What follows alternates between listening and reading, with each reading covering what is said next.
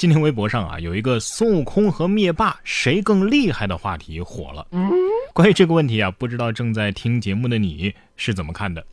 我觉得吧，从技能上来讲呢，孙悟空不一定打得过灭霸，但是灭霸肯定也拿孙悟空没办法啊。但是按照孙悟空取经路上的德行来看呢，他遇到对手已经很少去硬碰硬的打了，往往都是智取甚至是戏弄对手。所以啊，他遇上灭霸。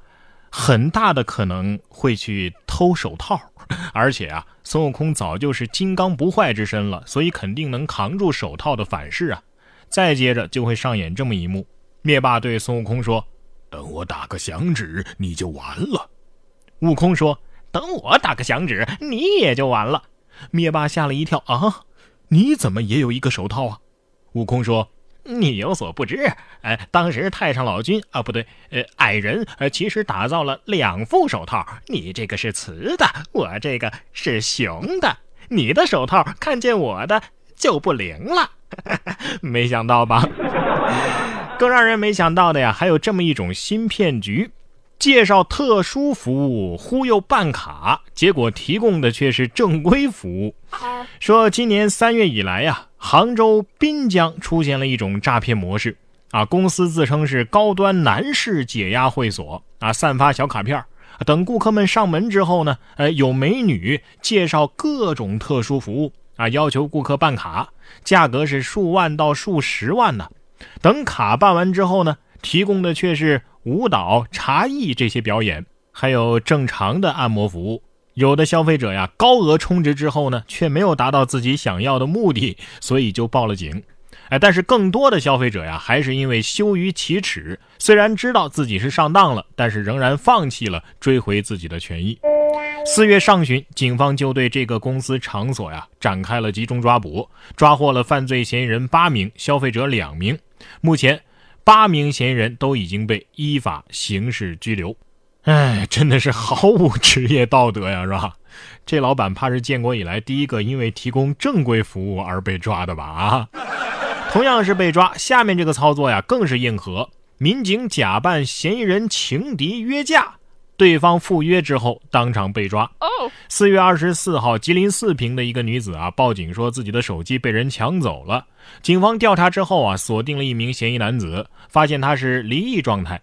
民警找到他的前妻来寻求帮助，发现该男子啊常常骚扰前妻。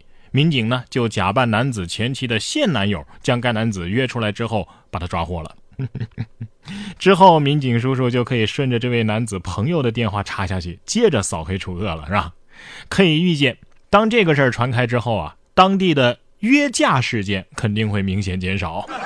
哎，我记得上次约毒贩打架的，好像也是吉林四平的警察啊，真的强啊！不过，即便是被抓呀，也不能坑队友，这就是一个在逃嫌疑人的素质。他呀，在网吧被抓，结果呢，先说等一下，等一下，让民警等一下，不要乱动啊，先等一下。五月七号的下午，四川西充县城某个网吧内，一名正在玩网络游戏的青年男子啊，在民警要求其出示身份证的时候，竟然这样说：“经查呀，这个男子是一名在逃嫌疑人，使用的是他人的身份证在上网。”所以你永远不知道站在泉水里的队友在经历什么。为中国好队友点赞。看下面这事儿的人呢，也该被抓。说充气娃娃蒙头坐在高速路边，交警追查违法当事人。八号在荣乌高速山西平型关路段，高速交警巡逻的时候啊，发现车道外侧坐着一个用披风蒙着头的人啊，不时呢还有路过的司机啊减速观望。见对其喊话没什么反应，民警呢就壮着胆子走进去挑开了披风，才发现啊这里边是一个高度仿真的充气娃娃。民警推测呀，这肯定是有人在高速公路上违法停车，然后呢在这儿摆放了充气娃娃啊，可能是为了进行恶搞。他们将调取监控进行追查，如果查实的话，将对违法当事人处以两百元罚款，并且记六分。第一反应我还以为是危险路段，交警为了让司机主动降速而贴心放置的呢啊！你说这什么人呢啊？自己的女朋友都不要了，哎，也是豁得出去啊！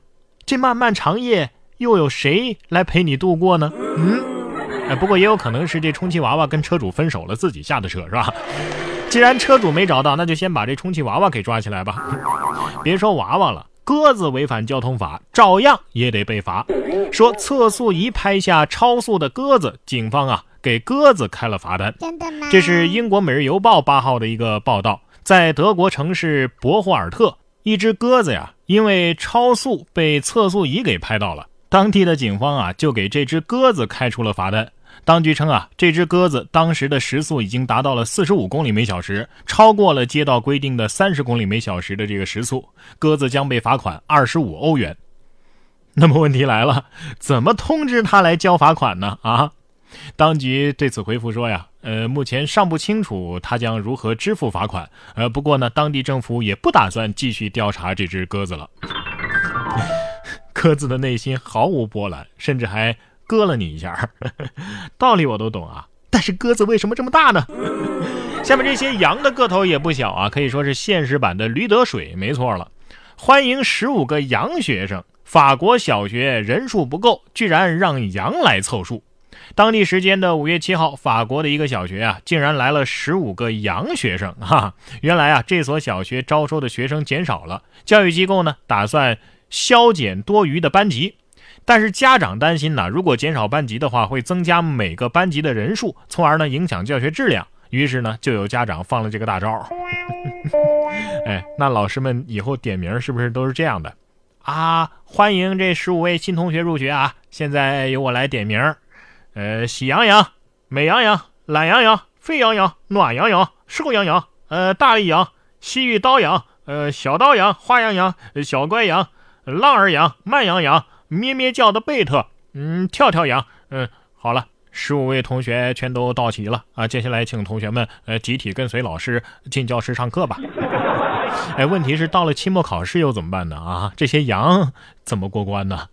哎，还有羊有没有说，嗯，请问你们学校午餐有青草吗？嗯，奶俺倒是自备了。哎，不过现在除了羊、牛这些动物能产奶，人造奶也登场了，成本是普通牛奶的两倍啊！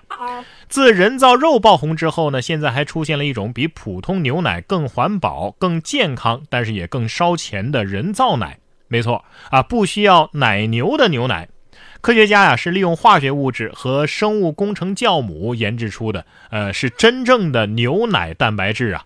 啊，使其比普通的牛奶营养更加的丰富。目前，多国实验室呢正在耗资数亿美元研发当中。呃，它的最初成本是普通牛奶的两倍，不是更烧钱？我为什么要喝这假牛奶呢？啊，总感觉有点这是花了二十万造了十万块钱的假币的意味啊！哎，是不是用科学把啥都能造出来啊？啊，那以后就不需要杀生了。那也挺好，是吧？反正奶牛肯定是非常高兴的。嗯，太好了，呃，终于不用再被人类袭胸了。